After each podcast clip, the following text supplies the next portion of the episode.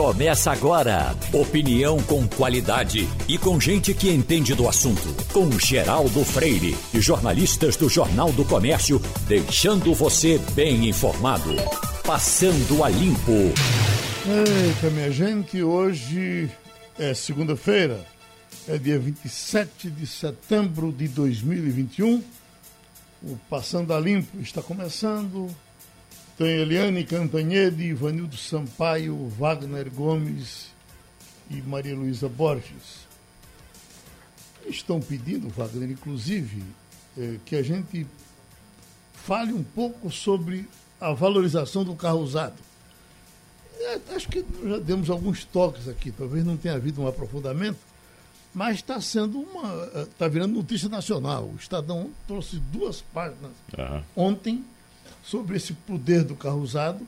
Você já deu até um exemplo do seu carro, que é usado, se você talvez pudesse ter, ter dele um preço melhor do que de um novo. É assim? Não, no, no caso do meu, ainda não. Uhum. Né? Mas o meu eu comprei há exatos três anos, três anos e um mês mais precisamente, e ele hoje está com um valor maior do que foi comprado à época. É sim hoje para vender. Que era normal ele não valorizar. Pelo né? contrário, perder valor. É, sempre né? se diz que o carro é o pior, a, a, o pior investimento é. do mundo é o carro. Né? Sempre se, é, ainda se diz. Sim. E é, de fato, porque é um objeto que você vai utilizar e você vai desgastar. Uhum. Né? Evidentemente que você vai gastando, ele vai perdendo valor. O carro, naturalmente, ele já perde, Geraldo. É, no momento da, da, da, da, venda, ele zero. Com um ano, ele perde de 15% a 20% do valor. Isso é natural. Só que o que está acontecendo agora é o contrário. Porque tem dois motivos aí combinados. Primeiro, nós estamos vivendo um período de inflação. Isso aí é inegável, todo mundo sabe. Inclusive, a respeito de inflação, vou lhe trazer daqui a pouco um dado que eu observei no mercado ontem. É, e o outro ponto é que há uma crise também na indústria automobilística, de falta, por causa da pandemia também, de produtos eletrônicos, como semicondutores e chips, para poder montar esses carros. Você sabe que os carros hoje têm, têm muita tecnologia embarcada, desde o mais simples até o, o carro mais, mais caro. E está faltando esse, esse material. Então, existe uma demanda represada na indústria e não tem carro novo no mercado. Está faltando carro novo no mercado. O que é que está acontecendo? O consumidor está procurando o carro seminovo, com um, com até dois anos de uso, e com isso, como a procura aumentou, veja só, a cada carro novo vendido no Brasil hoje, são vendidos seis carros usados. Seis carros usados. Vende um novo e seis usados. Veja só como é que está o mercado. Uhum. E qual o problema também?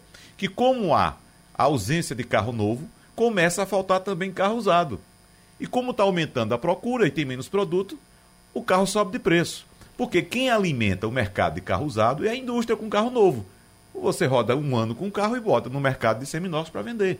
Então, sem, esse, sem, esse, sem essa reposição de estoque, o produto fica escasso e o preço sobe. O que você está falando da reportagem do Estadão ontem, interessante notar que houve um modelo de veículo que teve uma valorização de 27%, Maria Luísa Borges, em apenas um ano. Você comprou, inclusive um colega nosso aqui, Maria Luísa, daqui a pouco eu digo o nome dele a você, comprou um modelo daquele. Por exemplo, o ano passado o carro custava 99 alguma coisa, 100 mil reais, vamos arredondar. Então, quem comprou esse veículo o ano passado, em agosto, por 99 mil reais, ele vendeu hoje a 127 mil reais. Ele teve uma valorização de 27%. Vamos descontar a inflação? Tirar 10% da inflação? Ele teve um ganho de 17%. Eu queria saber, Maria Luísa, qual é a aplicação que te dá 17% em um ano hoje? Nenhum, só se você pois é. tivesse é. comprado dólar. Exatamente. É, o que acontece, eu acho que está na raiz da, da, é, de, toda, de toda essa valorização, de toda essa movimentação do mercado, é que a nossa moeda derreteu. Né? O, o real, é, perante ao dólar, que é geralmente a moeda que é usada de comparação para tudo, ele perdeu muito valor. E com isso, óbvio que todos os componentes, além de escassos, ficaram mais caros. Então, é, é, é eu tenho um caso, por exemplo, de carro popular que custava 56 mil reais há um ano e hoje está por 71, o uhum, mesmo modelo. Exatamente. Né? Então, houve de fato um, um é, é, escassez provocada pela pandemia, é, a, a, a, procura, né, e a velha e boa lei do mercado, ninguém revoga, né? Quando uhum. você tem muita procura, pouca oferta, os preços naturalmente sobem. E tem esse fator no, no, de fundo para tudo, que é a, a, a, perda de valor da nossa moeda. Né? Então, o real perante as outras economia, economias, ele se desvalorizou. É, agora, Isso... tem um efeito psicológico aí, Geraldo, que a gente tinha também na época da hiperinflação, em, na década de 80. Então, não é que você, em alguns casos sim, nesse caso de você comprar um carro novo, que era foi antes dessa crise, o ano passado, para vender agora, é uma coisa. Mas, por exemplo, no meu caso, é, é, o meu carro, por exemplo, eu tenho, eu tenho a ilusão de estar ganhando dinheiro, que eu comprei por um valor e hoje ele está. Se eu for vender, eu vou vender por um valor maior do que eu comprei há três anos atrás. Só que com esse valor eu não compro mais o carro equivalente. Uhum. Entendeu? Eu não compro. Se eu vender, eu vou comprar mais um carro. Entendeu? Que é exatamente o que a gente tinha na hiperinflação. Você comprava um carro, aí você cuidava daquele carro bem direitinho. no mês caro. seguinte você vendia quase o dobro do preço. Mas só que você não comprava outro igual com aquele dobro do preço. Uhum. A não ser que fosse na hora assim.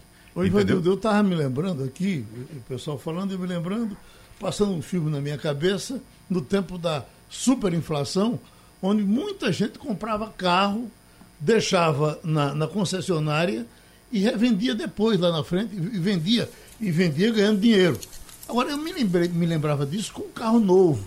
Não me lembrei que isso. Que, eu não, não me lembro se o carro usado também passava Na por época, esse processo. Tinha demais, até porque o carro novo era também um produto escasso, era muito caro, era para pouquíssimas pessoas nesse país e o carro usado era que movimentava esse mercado. Isso é mais um sinal de que nós estamos numa inflação preocupante, Ivanildo? Eu acho que sim, Geraldo. Bom dia para você, bom dia para os companheiros, bom dia para os ouvintes. É, você veja só, a previsão de venda de carros usados este ano é de 11 milhões de unidades. Quer dizer, é muito carro usado sendo vendido. As montadoras não têm reposição, não conseguem ter carros. Aqui no Recife, pessoas da minha família procuraram uma revenda para comprar um carro zero, não tinha, nem previsão de quando chegaria. E a gente vai por aí, né, com essa inflação é, beirando já dois dígitos, se é que não já chegou, e seja o que Deus quiser. Agora, isso também não vai valer como aprendizado para a gente eh, eh, levar mais a sério o carro usado. Tem, tem gente que ou troca de carro todos os anos ou enlouquece. E esse é um problema, Geraldo, é? que nós temos aqui, porque, por exemplo, há uma fama, por exemplo, no mercado brasileiro de que carro resistente é carro japonês. Mas veja só, veja a nossa prática. Nós passamos um bom tempo sem ter condições, como eu disse agora há pouco, de comprar um carro zero quilômetro. Era um carro para pouquíssimas pessoas, para o super rico do Brasil, naquela época da hiperinflação. A gente vivia de carro usado mesmo, trocando uhum. um pelo outro, porque a gente não tinha é, condições. Até porque nem parcelamento havia. Não tinha né? nem financiamento, você tinha que comprar à vista, tinha que juntar o dinheiro lutando contra a inflação para você uhum. comprar um carro à vista. Uhum. Veja só como era a dificuldade. Aí quando veio a estabilidade da economia a partir de 1994, com o Plano Real, aí sim a gente pôde se programar, fazer um financiamento, comprar o carro com parcelas fixas e ter um carro novo porque aquilo era tudo controlado, dentro de uma economia estabilizada. Aí, naquela época, você não tinha condições de comprar um carro novo assim. Então, era sempre um carro usado que você comprava, porque, como já disse, é, carro novo era para pouquíssimas pessoas. Então, o mercado está nos ensinando agora a conviver com isso. Agora, eu, você, Maria Luísa, Ivanildo Sampaio, a gente passou por aquela época da hiperinflação. Tem um público aí na faixa dos 30 anos que nem sonha o que foi isso. Não sabe. E está agora achando interessante, porque sempre comprou um carro, um produto, e com um, dois anos vendeu por um preço abaixo. Está achando que está ganhando dinheiro. Não está. Tem que fazer essa continha que eu fiz agora, você tem que ver a valorização do carro e descontar a inflação. Maria... Se for acima disso, agora só para complementar, Geraldo, o que você estava falando do, sim, da, da, questão de trocar o carro todos os anos. Uhum. Então, por causa da estabilidade, as pessoas começaram. Não tinha carro novo, nunca teve, e foi comprando e sempre um carro melhor, sempre um carro melhor. Veja só, a média do japonês, do povo japonês, para trocar o carro é de 10 anos. O sujeito compra o carro e passa 10 anos com ele para trocar. Aqui houve essa loucura de um ano, dois anos, e o cara roda 20 mil quilômetros com o carro e acha que rodou muito. O carro é preparado para rodar 200, 300 mil quilômetros, dependendo do modelo. Uhum. Maria Luísa, nós estamos então com essa, nessa situação e com dois fatos novos que não tivemos na inflação passada: lei seca e Uber. É, uhum. é de uhum. impressionar que você pegue um Uber, por exemplo, daqui para o Pina e pague sete reais. É, é, é uma coisa assim que parece até metrô. É. Pois é, mas é, é, aí tem vários fatores. Até quando isso vai ser assim? Pois é, a gente teve durante alguns anos a explosão da chamada economia compartilhada, né? Uber, Airbnb, né? Se tornaram assim é, é, gigantes da, da tecnologia e do ser, dos serviços. A questão é, neste momento, a Uber vive um, um, um verdadeiro drama, digamos assim. Embora a empresa vá é, pela primeira vez declarar que teve lucro, e é um lucro contábil, existe uma gritaria geral com relação aos preços praticados, a quanto repassa para os, os é, é, motoristas. Há um movimento, a gente chegou inclusive a entrevistar um motorista que foi motorista da Uber durante muito tempo, que passa a vida lutando juridicamente contra a empresa. Então, você tem hoje é, vários aspectos dentro dessa dessa é, é, questão Uber, que a gente não sabe por quanto tempo. Hoje a empresa é uma empresa que, por ter anunciado lucro, teve suas ações aumentando na bolsa, tudo mais. Só que ela passou muito tempo amargando prejuízos e o que os, os motoristas dizem é que é, é, esse lucro meio que é, é, financiado pela operação deles, que eles receberiam muito pouco porque é, pela, pela pela corrida, principalmente no cenário de gasolina alta. Aí você vê o quê? Você vê, vê muita gente convertendo para gás natural de forma clandestina, a gente já está dando notícias sobre isso.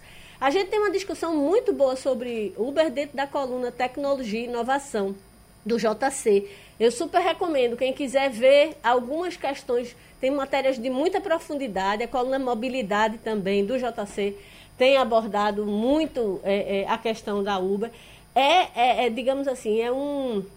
Eu, eu, diria que é uma bomba relógio que está montada, que a gente não sabe ainda como vai se comportar. Se Agora, quem é que garante que o gás natural vai estar sempre menos por quanto tempo? Pois se todo é. mundo partir para ele. Subiu muito também. Não, e, e veja, o que está acontecendo é que as pessoas estão fazendo uma conversão clandestina. Isso uhum. tem risco. Né? É, é, quando você faz a conversão numa empresa que está lá homologada, com tudo certinho, que pagou suas Porque, me, pelo que me disse ontem um motorista, Tiago, me lembrei do nome dele agora, é, é, 7 mil reais para fazer a conversão.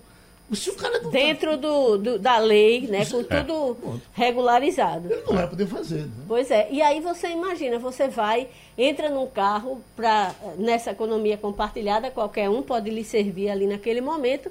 E você não sabe se você está num carro que foi feita uma conversão correta ou se foi feita no, no, no pé de escada e que você está no risco. É, é realmente um. Como é que eu diria? É uma caixa de Pandora, né? Uhum. São tantos fatores a serem analisados que realmente a gente não sabe. É, eu só queria concluir uma coisa. Vocês falaram muito de gente que quer trocar carro todo ano, que tem a geração milênio meio que mudou essa lógica, né? Uhum. Ela é uma geração que nasceu no, na economia compartilhada, então ela meio que. Tanto que a gente deu matéria de que estava caindo o número de gente tirando carteira de motorista, porque muitos jovens, né, muitas pessoas de, é, é, que nasceram de 25 anos, na, na faixa de 25 anos por aí, preferiam não dirigir.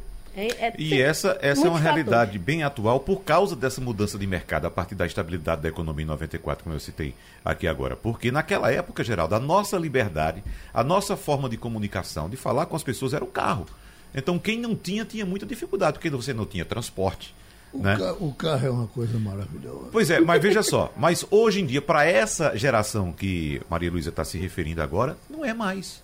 Não é mais porque eles já nasceram com a possibilidade de ter deslocamento de outras formas. De ter o, carro por aplicativo, de ter um transporte coletivo, de ter uma bicicleta, de ter alguma coisa dessa forma. Naquela época, para a gente, lá principalmente no interior, o carro era fundamental. Porque até para você conversar com outra pessoa, você tinha que ter um carro. Você não tinha um telefone, você tinha que ir na casa daquela pessoa. E se fosse longe, você não tinha como chegar, tinha que ir de carro. Então veja só como era importante o carro naquela época. Então era um sonho de todo jovem ter 18 anos para tirar logo a carteira de habilitação e ter um carro, evidentemente, que naquela época, inclusive, era compartilhado. Não era o carro de uma pessoa, era o carro da família. E hoje em dia não. Se tem uma família com quatro pessoas, são quatro carros dentro de casa. O Wagner fez na última sexta-feira um debate interessante aqui sobre a crise energética, com três pessoas competentes. E a gente vem acompanhando o que vai se divulgando sobre a crise energética Diz que o rombo está assegurado, no, o, o, o, Brasil perderá 29 bilhões nesse esforço de conseguir energia de fora para dentro. Tem uma proposta das fornecedoras, distribuidoras de energia, para que o governo não cobre imposto sobre isso, esse acréscimo que ela está dando de faixa vermelha, etc. Agora, não cobre delas e cobre da gente? Não é verdade? Geraldo, veja só, nesse debate que você se referiu, o que mais me chamou a atenção e me preocupou também, Geraldo, além, claro, da possibilidade de falta de energia, do custo da conta de luz, foi a informação que foi debatida naquele encontro de que as empresas estão simplesmente tirando o pé do acelerador porque não tem energia. Se elas começarem a produzir como deveriam produzir já nessa época do ano, visando, evidentemente, o terceiro trimestre mais importante do ano, que são os meses de outubro, novembro dezembro, vai faltar energia. Então veja só, nós passamos, nós estamos há um ano e meio com a economia em frangalhos, capengando por causa da pandemia. E agora que a situação da pandemia começa a dar uma, um refresco, as empresas poderiam voltar a trabalhar, inclusive com suas equipes em 100%, trabalhando presencialmente, colocando tudo para moer mesmo de fato, como se diz, não podem fazer porque não tem energia. Porque se fizerem, vai faltar energia e vai ser muito pior se faltar energia. Veja que situação dramática. A é, economia é, precisando crescer. significa apagão, né? Apagão, que as pessoas não exatamente. entendem muito é, de que é que a gente está falando, porque mesmo no auge da crise energética do governo Fernando Henrique, que a gente já viveu, né? É, é, alguns talvez fossem muito jovens, não lembram, mas nós vivemos intensamente aquela crise energética lá. Você teve um racionamento, mas você não teve situação de ter que desligar porque não tinha, não tinha geração. Né? O risco que a gente corre é, à medida que for chegando o mês de novembro, né, outubro vai ser um mês muito difícil, chuva mesmo para aumentar os reservatórios só em novembro, e mesmo assim, se for uma chuva normal, se chover abaixo da média, como vem chovendo nos anos anteriores, a situação vai continuar crítica. Então, até novembro, é, é, é, é o presidente Bolsonaro fez até aquela aquela live em que pediu para as pessoas economizarem, né? Tomem banho frio, uhum. né?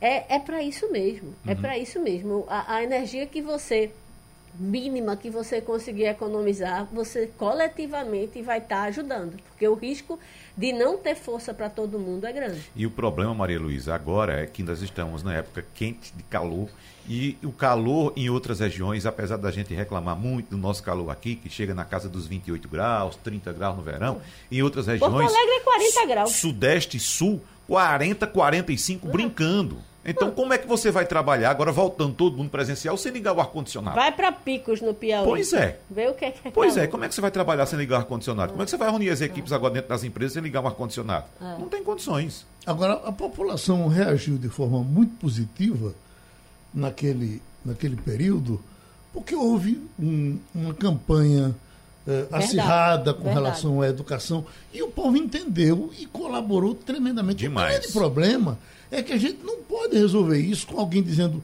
apague uma luz, faça isso. Tem que ter uma campanha organizada, isso, é, bem é. feita, a gente já não que sensibilize pelo amor de para vacina e não está tendo uma campanha é, engajadora com relação a, uhum. a, a, racionamento. É. Né? Eu acho que não pode se limitar uma live é, ao improviso do presidente. É preciso ter uma coisa extremamente organizada, estruturada, para atingir todo mundo, né? Não pode ficar falando para uma parcela, porque como, como é, é o problema feita, de todos. Como o geral está lembrando aqui, como foi feito lá em 2001, o governo criou, primeiro, um comitê de crise, de gerenciamento Isso. de crise, Exato. com vários setores da sociedade envolvidos criou, nessa discussão. inclusive, um superministério para cuidar Exatamente. disso. Exatamente. Então, né? foram feitas várias campanhas lideradas pelo governo federal, uhum. mostrando a importância de se racionar, de se economizar energia, mudar os horários de banho, mudar reduzir o uso do ar-condicionado. Enfim, foi feito tudo. O que a gente não vê agora, nada disso.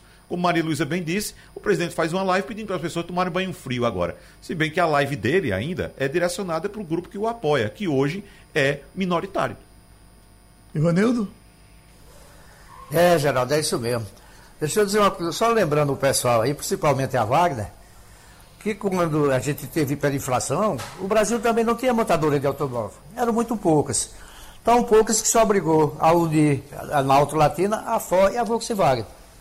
Então a realidade era outra, não se pode comparar com o tempo de hoje. É, exatamente. Porque Com relação à energia? É, tinha pouca montadora, Ivanildo Sampaio, porque não tinha demanda para comprar os carros também. Uhum. Né? O carro novo, a gente só tinha naquela época Fiat, Ford, Chevrolet e Volkswagen. Somente. E tinha uma brasileira tentando emplacar que era a Gugel. Somente. Aí tinha as fábricas de caminhão também, Mercedes. O que mais? Mercedes, só Mercedes mesmo de caminhão. A Chevrolet e Ford também faziam caminhões, mas quem liderava naquela época era a Mercedes. Bom, mas a realidade era outra. É, exatamente. comparar com a realidade de hoje. Não, mas é o que eu estava dizendo. É. É, é, com, com a estabilidade da economia, as pessoas partiram para comprar carro novo. Então, outras montadoras vieram para cá porque sabia que existia mercado. Então, naquele tempo, não tinha mercado para carro novo porque as pessoas não tinham como comprar um carro novo, a não ser uma parcela ínfima da população, os super ricos que compravam carro novo, que tinham condições de comprar. Já que falamos de carro, tem um, um recado, Wagner, que merece ser lido no, no nosso painel interativo. Um ouvinte diz que é, japonês passa 10 anos com o carro porque lá as estradas não são como as nossas. Mas Eu é porque é o seguinte, como tem estabilidade lá também, e eles também têm serviço de transporte, você sabe muito bem que tem um transporte público muito eficiente no metrô, embora seja hiper, mega lotado, que inclusive os seguranças do metrô fazem um trabalho de empurrar as pessoas para dentro, é, é assim, em Tóquio principalmente. Mas tem um sistema de transporte público. As pessoas que vivem em países desenvolvidos relatam isso não compra um carro porque tem transporte público. Então não precisa comprar o carro, porque ele sabe a hora que o trem vai passar, a hora que o ônibus vai passar, que o transporte leva a pessoa até o, o, o local de trabalho ou estudo. Como? Exatamente. E tem a questão, tem a questão do custo também, que, que é bem menor. Por exemplo, aqui a gente poderia até estar tá caminhando para isso. A gente falou aqui da questão do Uber, e certo dia eu fui fazer uma consulta médica e agora, bem recentemente, fui com o meu carro e deixei no estacionamento lá da, da, da unidade de saúde. Eu paguei de estacionamento por 1 hora e 40 minutos, eu paguei 18 reais. Veja só, fui, gastei gasolina, que é muito caro hoje, ainda paguei 18 reais por 1 hora e 40 minutos. Se eu fosse de Uber, eu tinha gastado melhor. menos de 15. Era melhor. Olha, durante a Copa da Alemanha em Munique, a gente saía de onde a gente estava vivendo e partia para o metrô o que mais eu via era gente que vinha exemplo, de bicicleta. O cara morava assim a um quilômetro do, do, do, metrô. Ele vinha de bicicleta, deixava a bicicleta dele num cantinho lá da rua, pegava o metrô, ia trabalhar, voltava. Quando ele, de noite, quando ele chegasse, a bicicleta dele estava lá no Exatamente. mesmo lugar. É. Ele vinha para casa. Além do que, que nos, nos, nos chamava a atenção, era a pontualidade do metrô. Que o bonde dele passa daqui a três minutos e ele não, não, não esperava uh, uh, meio minuto, não. Ele passava em três minutos. Uhum. E depois a gente descobriu que se a gente pegasse o ônibus, a gente ficava bem mais perto de onde a gente ia. E eu digo, mas o ônibus não vai dar essa segurança que a gente tem de, de chegar na hora. Aí quando eu chego na parada, está lá escrito ônibus às 8 e 4. Entendeu? 8 horas e 4 minutos. Uhum. Rapaz, não, 8 horas, Foi 8 e 3, 3 minutos 8. e meio, ele aparecia lá e a gente pegava esse ônibus. Então, essa, essa, essa, essa, essa diferença é um negócio impressionante. Aí, Geraldo, isso leva as pessoas a pegarem o dinheirinho dela, a economizarem, entendeu? Deixar o dinheiro aplicado em outra coisa e utilizar o transporte público, porque é barato e eficiente e rápido. Então é por isso que as pessoas passam tanto tempo com o carro ou até mesmo nem compram um carro morando em países desenvolvidos, como por exemplo o Japão. Então por que vou gastar dinheiro se eu tenho um serviço que me leva e me traz a hora que eu quiser ou na hora marcada, com eficiência, rapidez e economia? Ô, Ivanildo, tem aqui um, um amigo pedindo. É, fale do 14 dos aposentados, porque essa informação foi dada aqui de que já passou na Câmara Federal em, em, comissão, uma comissão da Câmara aprovou o 14 salário. Só que depois disso aqui, ela tem que ainda ir para plenário, ela tem que ainda, depois de tudo, chegar para a sanção presidencial. Então é bom que as pessoas não sonhem com isso. Ou você acha que é possível um dia a gente ter 14 para aposentado? Geraldo, é uma coisa que se discute há um bocado de tempo. Isso de vez em quando vem para pauta, sai de pauta, mas eu acredito que não tem muita chance de ser aprovado, não. Vai haver uma pressão muito grande, vai haver um lobby muito forte no Congresso, por parte principalmente do empresariado, é, para que isso não caminhe. E eu não sei se isso tem chance de progredir e de, de se tornar realidade. Agora, se eu voltar ao negócio dos automóveis, é, então se, está se falando né, que lá fora muita gente é, prefere o transporte público, é verdade. Mas há outro fator, por exemplo, na Noruega, que eu conheci pessoalmente, vi, vivi isso, é, o, o, imposto sobre um automóvel, zero quilômetro, é 100% do valor do automóvel. Se você comprar um carro por 50 mil dólares, o imposto será de 50 mil dólares. Por quê? Para desestimular o automóvel, porque é um, um poluente. É, eles lutam contra a poluição ambiental é, verdadeiramente com vontade. Então, além de ser, de, além de contar com o transporte público é eficiente, né? como você disse, funciona a cada três minutos, se tiver escrito que a cada três minutos passa um, você paga caríssimo imposto sobre um, um automóvel é, poluente, como é o caso dos é, é, carros movidos a gasolina.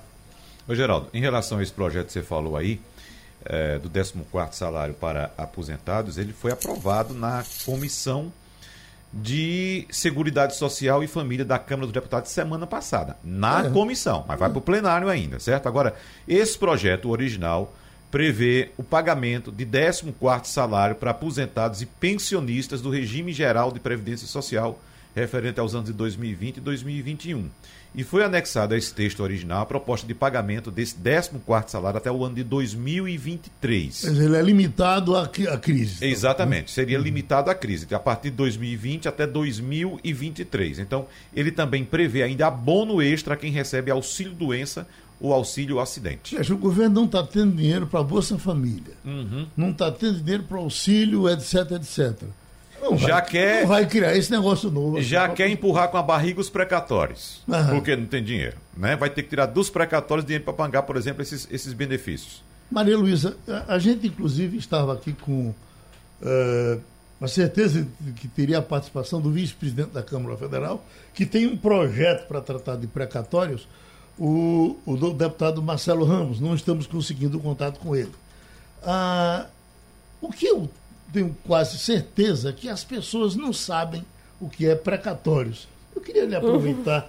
como repórter de economia, porque 80% dos que nos escutam, precatório que é precatório? É uma uhum. briga de arraiz com Jarvis. Ah, é né? verdade. É uma briga com Eduardo Campos. É. Desde aquele tempo que ainda tem gente Ninguém que pergunta. Sabe. É. Como é que nasce o precatório, como é que vive o precatório, como é que morre o precatório? Basicamente, quem o... ganha e quem perde com ele? Quem ganha, quem ganha quem ganha são as pessoas beneficiadas. O que, é que acontece? Quando você tem uma briga judicial com o governo, o governo é, é, perde, em última instância, não pode mais recorrer, o governo emite os precatórios, que são, na verdade, a forma como o governo paga as suas dívidas judiciais. Então, digamos, você é um servidor público que tem uma ação contra o governo e o governo é, é, perdeu a ação, foi, foi considerado que você ganhou, ou você é, entrou com ação porque foi prejudicado, digamos assim, na construção de alguma obra federal e aí você entrou com a ação de indenização e o, e, e, e o governo perdeu. Então, o governo emite precatórios para pagar essas dívidas judiciais, entendeu? São, uhum. são, aliás, o governo paga suas dívidas através de precatório. O que e a... toda dívida de governo você é obrigado a entrar na justiça para receber, a não ser quando é venda de produto. Isso não, é. Nem toda dívida. É o que virou, uhum. o que foi bater na justiça, Sim. vira precatório quando uhum. o governo perde. É assim que o governo paga suas dívidas. Se então... você tem um acidente, por exemplo, que a culpa é do governo, um acidente de carro, esse você... acidente, você vai para a justiça e se você ganhar, vai, vai ser precatório. Exatamente. Você, você vai receber passa... um precatório judicial. Haja ano para você ah, receber isso. Total. Você tem muitos. Primeiro, porque o governo não é obrigado a pagar na hora que sai. Né? Ele tem um prazo para emitir esse pagamento para você. Então, o que o governo está tá, é, é, é, tentando fazer é exatamente adiar o pagamento das suas dívidas judiciais. Precatórios são basicamente dívidas judiciais do governo. Só esclarecendo o que aconteceu em Pernambuco acho que no século passado, né, que a gente é, é, é, é que ficou conhecido como escândalo dos precatórios, uhum. foi que o governo, é, quando o governo tem dívidas judiciais, ele é autorizado a emitir títulos públicos para pagar essas dívidas. Ou seja, ele vai no mercado e diz, olha, eu tenho um título aqui, se você me emprestar 100 reais, eu te pago 110 daqui a dois anos. O governo tem direito de emitir esses títulos quando tem precatórios a pagar, ou seja, quando tem muitas dívidas que ele não está conseguindo arcar. O que o governo de Pernambuco fez lá atrás foi emitir títulos para pagar precatórios que não existiam, ou seja, é, ele criou uma dívida para justificar a emissão de título. Foi isso que ficou conhecido como escândalo dos precatórios. Hoje, o que está acontecendo no governo federal não tem nada a ver com aquele chamado precatório que aconteceu aqui em Santa Catarina. Pernambuco não foi o único estado São Paulo, a emitir, né? não. São Paulo não foi o único estado a emitir. O que está acontecendo hoje é que o governo federal está tentando ganhar prazo. Só que é bom lembrar que no meio desse bolo de dívida, tem gente esperando há anos. Sim. Tem gente que já morreu e não, foi, e, e não, não teve a justiça feita em vida.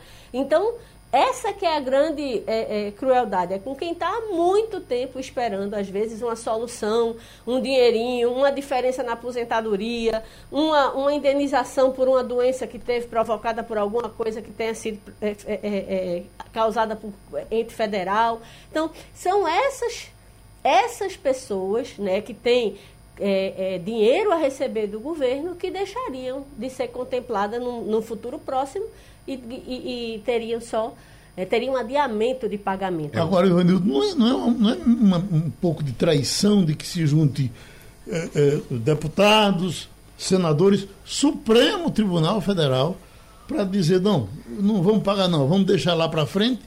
Quer dizer, é, é em cima de direito dos outros. De, de, isso que Maria é Luísa em cima disse. de direito adquirido, Geraldo. É, Maria Luísa falou aí de funcionários públicos que podem. Meu pai foi um exemplo disso. Meu pai foi funcionário dos Correios é, durante mais de 40 anos. Quando os Correios é, optaram por uma, colocar os funcionários na CLT, ele não aceitou e ele e um grupo é, que tinha a mesma situação entraram na justiça. Meu, esse, esse, processo é, correu durante oito anos. Meu pai morreu e os o precatório continuou sem ser pago. Eles ganharam na justiça, eles ganharam, e, mas não receberam. Meu pai morreu. Oito anos depois da morte do meu pai, minha mãe recebeu esse precatório. Quer dizer, é um negócio realmente cruel, principalmente com um pequeno funcionário público, uma pequena empresa. Agora, existem precatórios aí de grandes hidrelétricas, é, de, de áreas que foram invadidas com a construção de barragens. Aí são bilhões e milhões de reais que o governo vai protelando até o último, a última instância. E quando perde, é obrigado a pagar, aí veio um volume é, de recursos extremamente alto e não tem como pagar. Agora, nisso está incluído também o pequeno é, ganhador, né, o que tinha pouco dinheiro para receber, fica no mesmo bolo. E vem daí a crueldade da, do Congresso Nacional mexer nisso. É, a protelar mais um negócio que já ficou na justiça durante 8, 9, 10, 12 anos. E o Supremo aceitar fazer o acordo. Né? Não é que, que brigue com o governo, não. É que é inconstitucional, né, Ivanildo?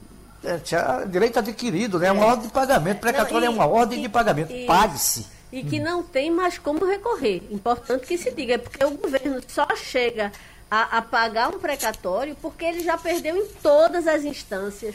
Aquela ação já É transitou em julgado. Então É é, uma ordem de direito pagamento. líquido e certo.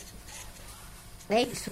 E terá hoje uma reunião, né, para decidir, mais uma, né? para discutir pela milionésima vez. E como o Ivanildo disse, é, é, você está, como é que eu diria, lesando as pessoas que têm direito adquirido. E se o Supremo aceitar esse acordo, vai se apelar para quem? Para Deus, né? Não, não, só o, só o, o, o bispo. É, é, o fato é que você transfere para a sociedade o financiamento do governo. Você está transferindo. E é como o Ivanildo disse, tem ações bilionárias. Lembrando que quem tem muito a receber é porque perdeu muito. Né? E tem ações que ferem pessoas que estão precisando muito, ou pessoas que já morreram, que as famílias estão em situação é, é, difícil por conta da, da, da, não solução dada, ou pelo, pelo perda que teve, enfim. Agora, é... os estados também se mobilizam, porque, por exemplo, pelo que me dizem, Pernambuco tem 4 bilhões nesses precatórios para receber. A bancada de Pernambuco deve estar acesa porque ela certamente quer esse dinheiro para investir no Estado. Bom, tivemos a eleição na Alemanha, foi um grande assunto desse final de semana. E para a gente falar de político bom, né, de, de, de, como é bom ter político bom, o caso de, de Angela Merkel. Foi de impressionar algumas reportagens que a gente via na rua, uma mulher há 16 anos, e pegou a Alemanha numa situação terrível, porque ela pegou exatamente no pegou período. a Europa de, toda numa situação das duas Alemanhas, quando teve. Foi ela que ajeitou a questão das duas Alemanhas. Que a gente achava que era impossível alguém ajeitar. Né? Então, ela, eu vi até algumas declarações, olha, tudo bem, ela está ótima, ela foi muito boa, mas ela já está há 16 anos, vamos fazer uma. Cansa, né? Não, é. e, e, ela teve Cansa. problemas de saúde. Todo mundo assistiu ela tremendo em público, uhum. né? Por, é, a, a, é, provavelmente causado por estresse ou talvez outra doença que a gente não saiba, ela é muito discreta. Pode ser que ela tenha realmente uma condição de saúde que, que nem impeça que ela esteja à frente de onde está e continue é, é, é tratando, por exemplo. Né? Todo mundo, vocês lembram, né, daquelas cenas uhum. que ela tremia inteira, Exatamente. né? É. Várias vezes em público. Ninguém nem sabia o que era. Né? Exatamente. deve ser estresse é, absurdo, né? Eu acho, Geraldo, você falou bem sobre a unificação. É, o grande trunfo de Angela Merkel é que ela foi educada na Alemanha Oriental. Então, ela conhecia o lado, digamos assim, mais frágil da Alemanha, porque quando houve a unificação, o desemprego na Alemanha chamada oriental era infinitamente maior do que na Alemanha ocidental. Então eles tiveram que equacionar uma situação é, é, é, política social e econômica muito diferente. E, dos, e de onde as populações não se gostavam. Não, ela, ela, ela, ela, teve que ter certamente muito jeito, habilidade. muita habilidade. Eu cheguei a. Eu conheci um rapaz que foi da Alemanha Oriental e ele me disse que até um dialeto próprio chegou a se desenvolver em alguns, uhum. alguns lugares. O alemão oriental ele falava como segunda língua o russo, enquanto que o alemão ocidental falava como segunda língua o inglês. Você imagina o que é você juntar isso. É, um, vários negócios da Alemanha Oriental tiveram que ser fechados porque eram impossíveis de, de continuar. Por exemplo, as usinas nucleares. Diz que a Alemanha Oriental era cheia de mini Chernobyl, que podia dar um pipoco feito deu em Chernobyl a qualquer momento, porque eram usinas completamente defasadas, sem manutenção, e que eram usadas só para gerar, gerar, gerar, como se não houvesse amanhã. Então, você imagina, você conseguir equacionar. E, e, o que ela fez com a Grécia, por exemplo, ela conseguiu tirar. A, a Grécia estava falida, quebrada e dizendo que não ia pagar o que devia. Ela chamou o rapaz lá que. Tem até uma, uma, uma, brincadeira, disse que o rapaz entrou, entrou PSOL, saiu PSDB da conversa com ela, né? Porque era, como era Tissibras, Tissibras, eu não, não sei como pronuncia exatamente. Cipras, Tissibras. É, é, simplesmente chegou, ela mostrou os números, é assim a situação. É, assim, se você quiser, a gente faz isso. Se você sair, vai acontecer isso. No outro dia, o rapaz chegou lá na Grécia e disse: Ó, oh, gente, eu mudei de opinião. Vou chamar outra eleição para vocês dizerem se querem que eu continue ou não, porque eu não penso mais nada do jeito que eu pensava. Exatamente. Que a, é ali foi, foi a dela. diferença entre o que é o discurso de campanha e o que é a realidade. Uhum. Né? Dizer uma coisa na campanha. Agora, a diferença fundamental é essa que a Maria Luísa citou o cidadão foi eleito com um discurso. Quando foi na prática, que a senhora Merkel chegou lá e mostrou, olha meu filho, isso é assim, olha, são esses. a situação é essa, não tem como correr, o caminho é esse aqui, peraí. Então voltou lá para a população e disse, olha, não é assim não, a realidade Se é vocês quiserem Exatamente. que eu continue, Veja eu vou fazer tudo ao contrário do que eu... Isso é o que é honestidade. Né? Eliane Cantanhede, a, a conversa aqui é Angela Merkel. Oi, Bom dia, bom dia, colegas, Geraldo, ouvintes. Olha, Angela Merkel é a grande estadista né, da nossa geração. É, isso é inegável.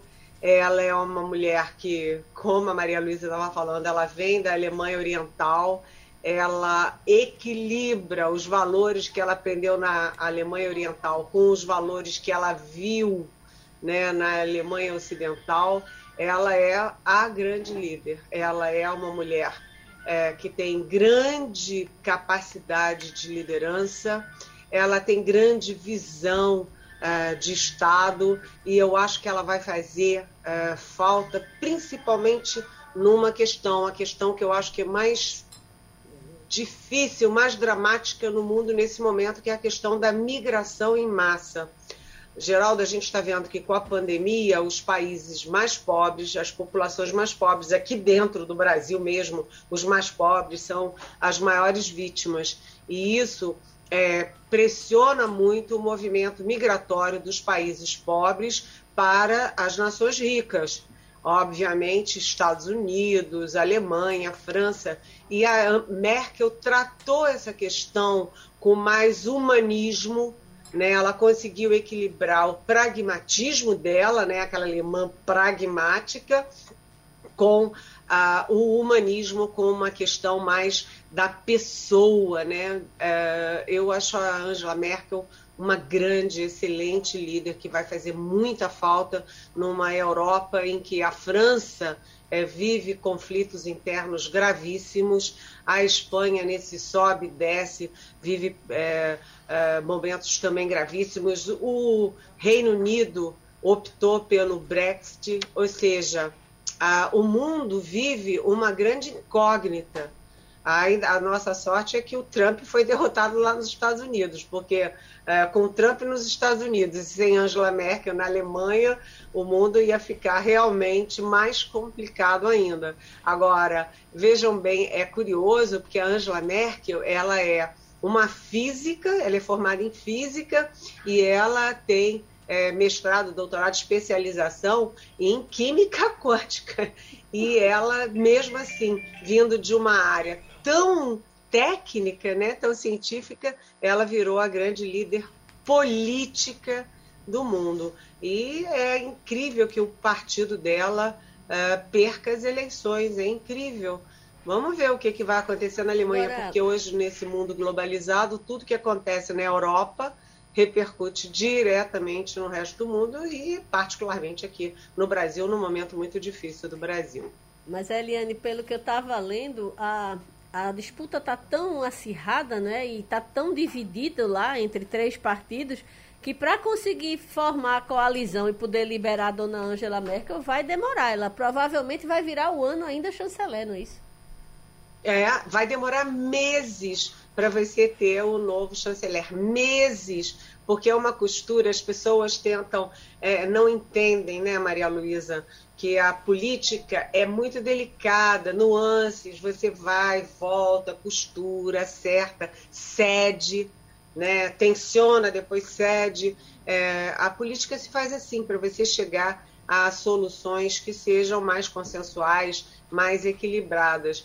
E vai acontecer isso. É, possivelmente o substituto da Angela Merkel só vem aí em, mil, é, em 2022. Uhum. Vai ser uma longa costura. E é bom que seja assim. Uhum. Né?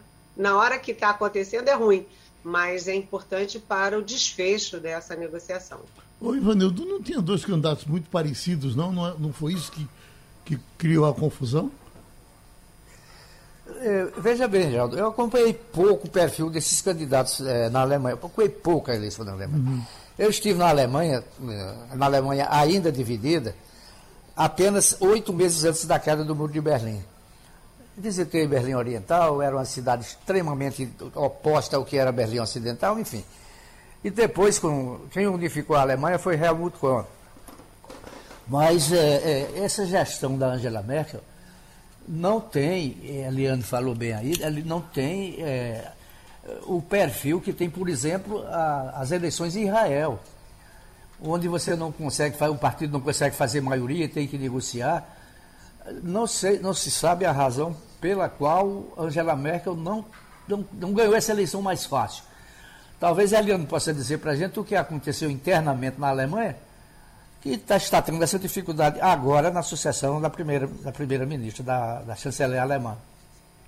Oi, Eliane. Olha, eu não, não acompanho a, a política interna da, Alemã, da Alemanha com essa, com essa profundidade, né? Eu olho superficialmente aqui de fora não acompanhei tão profundamente. Eu até, Ivanildo estava falando de quando foi à Alemanha, você sabe que um dos grandes choques assim da, da, da minha geração, né, foi quando eu fui à Alemanha com meu marido, minhas filhas, e a gente atravessou a Alemanha Oriental de carro e foi horrível. Era tinha acabado de cair o muro e não tinha lugar para comer, não tinha banheiro, a gente de carro não tinha lugar para parar para comer, nem não tinha banheiro, era tudo seco, tudo pobre e mais, não tinha lugar para botar gasolina. Então a gente dizia: "E vai acabar a gasolina, a gente vai ficar no meio aqui do nada, com criança dentro do carro".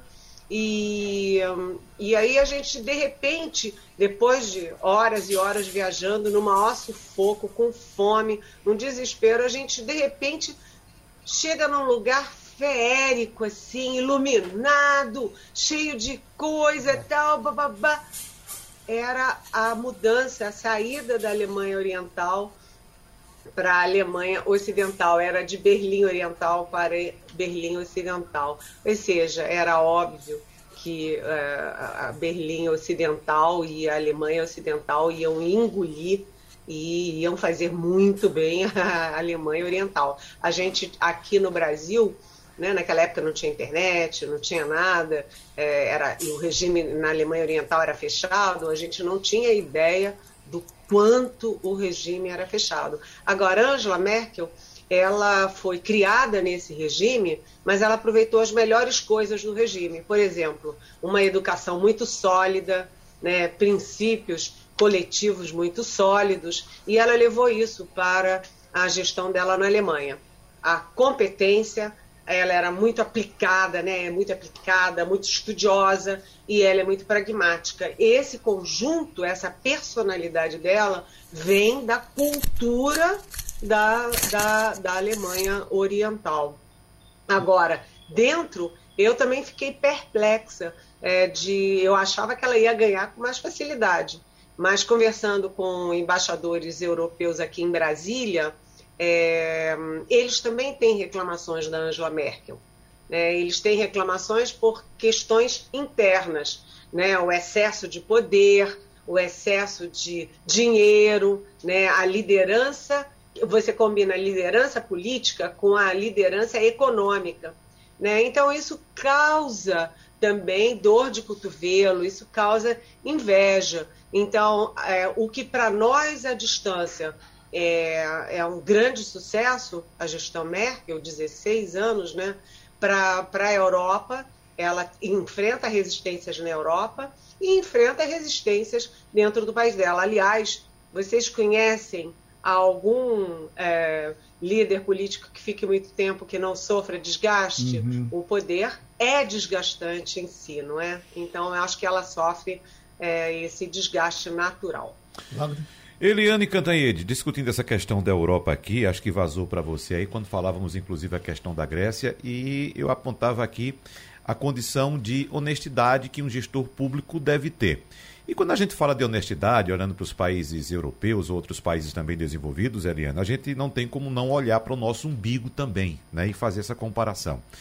Eis que, nesse contexto, eu quero incluir aqui essa questão escabrosa, arrepiante, cada vez mais inacreditável da empresa Prevent Senior. Uma empresa que está aí no foco da CPI e que, se por acaso ocorresse o que está, pelo menos, uh, in, é, é, indiciado ou levantando indícios aí dessa aposta, desse jogo de azar que a empresa fez em jogar sua credibilidade, que era bastante alta, inclusive, nesse jogo de baralho ideológico, veja só que se fosse em outro país, Eliane Cantanhede, a situação estaria muito diferente, porque me parece que no Brasil não tem a repercussão, ou o Brasil não se tocou ainda da seriedade dessas denúncias contra essa empresa. Inclusive, ouvimos agora há pouco o ex-presidente da Anvisa, doutor Gonçalo Vecina, apontando que a empresa tem uma boa reputação, que atende muito bem aos idosos, principalmente, tem uma boa rede hospitalar e que deveria ser punido, deveriam ser punidos os gestores da empresa, não a empresa em si, pelo serviço que ela já prestou e que presta ainda. Mas quando a gente vai escutando, vai lendo as informações que são divulgadas pela CPI, áudios inclusive de CEOs da empresa, de dirigentes da empresa orientando médicos a utilizar um tratamento que não tem eficácia comprovada cientificamente, utilizando os pacientes como cobaias, é algo de arrepiar, Eliane Cantanhede. Olha, Wagner, é mesmo. Você sabe que uma das coisas mais graves é, descobertas pela CPI foi exatamente a questão da, da Prevent Senior, porque o que, que você tem ali na Prevent Senior?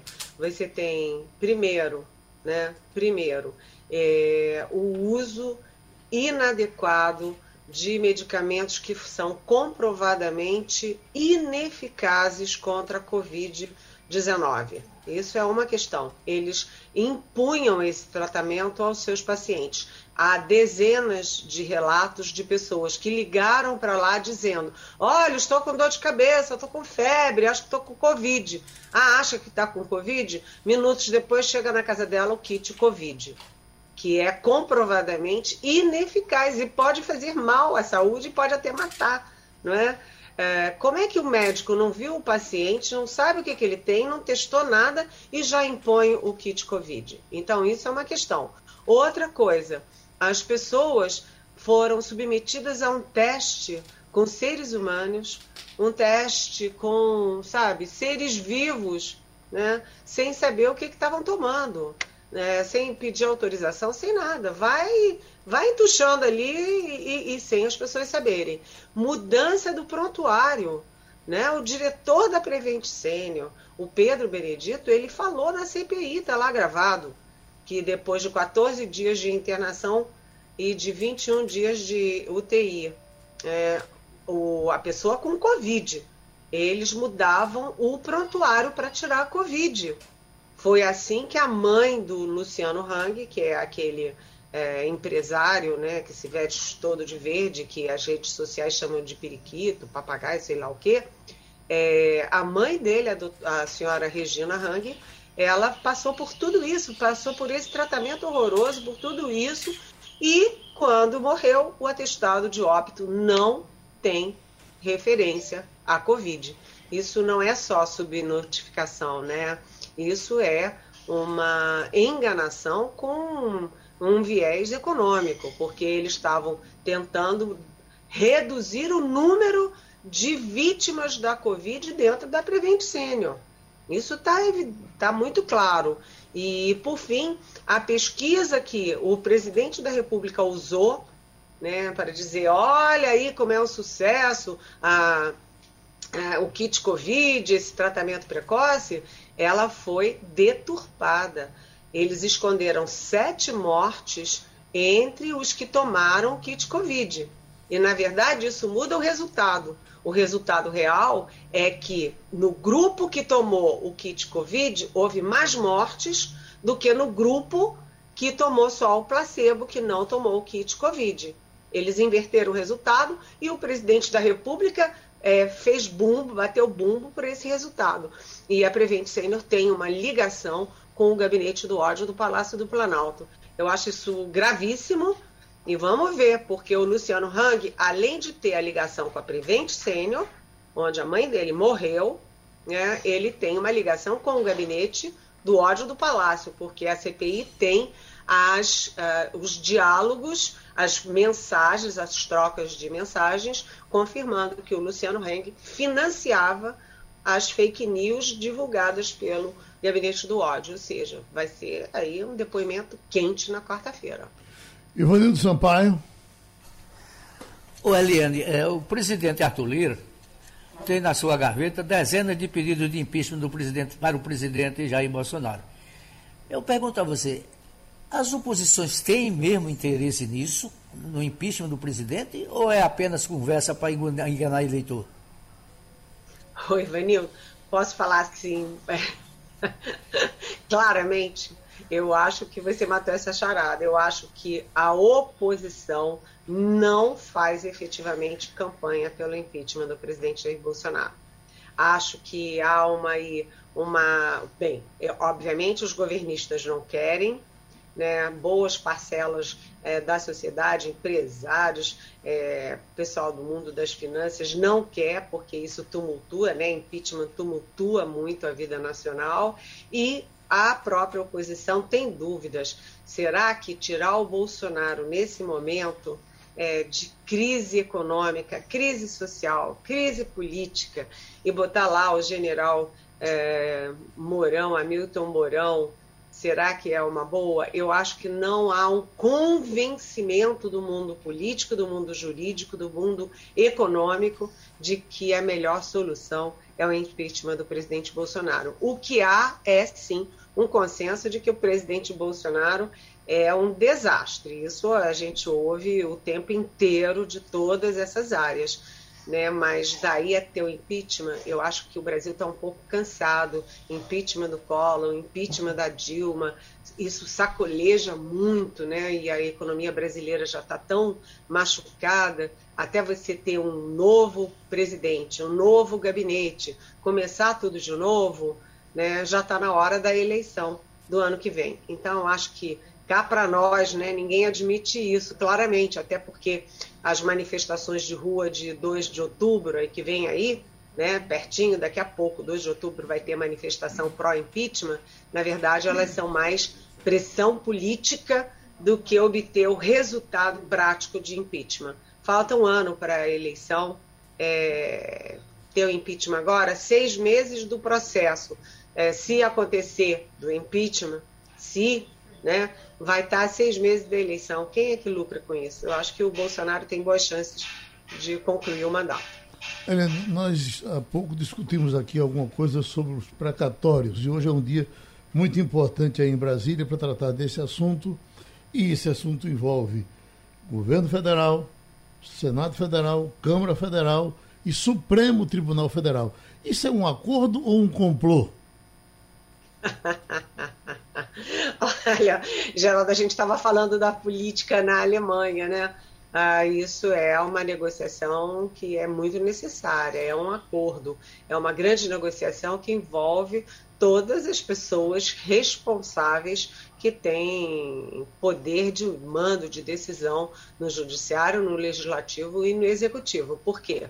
Porque o Brasil está numa situação dificílima, né? as dívidas. É é, são altíssimas, é, o, a, o, descontrole financeiro é alto, o teto de gastos está indo para o beleléu e o, os valores dos precatórios são valores astronômicos. E quando o ministro da Economia, Paulo Guedes, diz que não dá para pagar, na verdade ele tem razão. Tem que pagar, mas não tem como pagar. Então, isso exige uma costura, exige um acordo entre os poderes. Lamentavelmente, né? Porque a situação nem, não deveria ter chegado a esse ponto, mas lamentavelmente. E é uma situação tão complexa porque as pessoas que têm o direito ao precatório, elas têm um direito legal. As empresas, os cidadãos, e isso caracteriza calote. Mas como resolver se você não tem dinheiro para pagar? É, é uma situação muito complexa. Eliane, um abraço, felicidade. A gente se encontra depois. Uma passada na Alemanha, Maria Luísa, por hoje? Isso, só para deixar o nosso ouvinte por dentro de como está a situação. De fato, o partido da, da Angela Merkel não está liderando a apuração, mas está muito próximo. Né? O primeiro. Quem aparece em primeiro é o, o, SPD, né, que é o Partido da Social Democracia, né, é, cujo principal é, é, é, candidato é o Olaf Scholz, eu espero que eu esteja pronunciando certo, é, com 25%. O partido de Angela Merkel, que é o CDU, é, aparece com 24% do, dos votos até agora, né, da apuração. E o interessante é que tinha começado na frente, mas é, terminou é, está nesse momento em segundo lugar muito apertado. Eu, é, em um terceiro lugar é o Partido Verde com 14%. Uma coisa que é importante que se diga é que Angela Merkel ela paga um preço muito grande por ter aberto as fronteiras da Alemanha para os Emirados, principalmente daquela crise dos Emirados, do, do, dos imigrantes sírios. Crise migratória. Você exatamente. lembra que te, te, o pessoal passava na, saía por ali pela Turquia, subia uhum é, pela, pelo leste europeu ia bater na Alemanha, Teve apanhava um caso no de caminho. violência, inclusive, de sírios assaltando, inclusive, Exatamente. Lá então, Berlim assustou todo mundo. Né? Ela, ela abriu a, as portas da Alemanha. Mas aquilo foi resolvido depois, né? Mais de um milhão de imigrantes é, é, entraram na Alemanha, é, oficialmente conseguiram permanência na Alemanha. Então, isso é, num país é, é, que tem assim uma parcela muito grande da população ainda muito xenófoba paga-se um preço muito alto. Então, ela entendia que aquilo ali, inclusive, depois ia favorecer a Alemanha com o passar dos tempos e o que parece ter melhorado com, a, a, a, até agora. Né? Ela já perdeu da outra eleição, ela já tinha levado um. um é, ela precisou fazer uma coalizão por conta grande. disso, né? Né? E agora vai ser de novo um governo de coalizão, porque os dois partidos, a Social Democracia e a CDU, vão chegar muito próximos, provavelmente, no final da apuração. Ok. Terminou o Passando a Limpo. Você ouviu opinião com qualidade e com gente que entende do assunto. Passando a Limpo.